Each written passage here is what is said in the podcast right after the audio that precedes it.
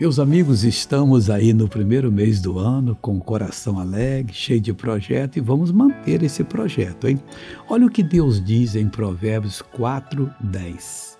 Ele diz assim: Ouve, filho meu, e aceita as minhas palavras. Então o filho de Deus tem que ouvir e tem que aceitar as palavras dele. E se multiplicarão os anos de vida. Então a gente tem que assumir esse projeto. Por quê? Porque nós não queremos ir embora antes de cumprir o nosso tempo aqui na Terra. Mas o, o céu não é muito bom? Mas claro que é, mas não devemos ter pressa, que uma vez lá vamos ficar para sempre. Agora aqui nós temos uma missão a fazer, trazer o povo a Cristo. Que Deus abençoe você.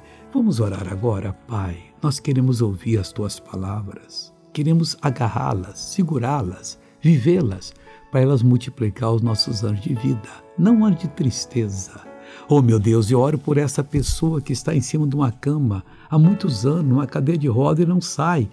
Em nome de Jesus eu mando mal, tira a mão dessa vida, vai embora, em nome de Jesus. E você diz: Eu creio. Deus abençoe.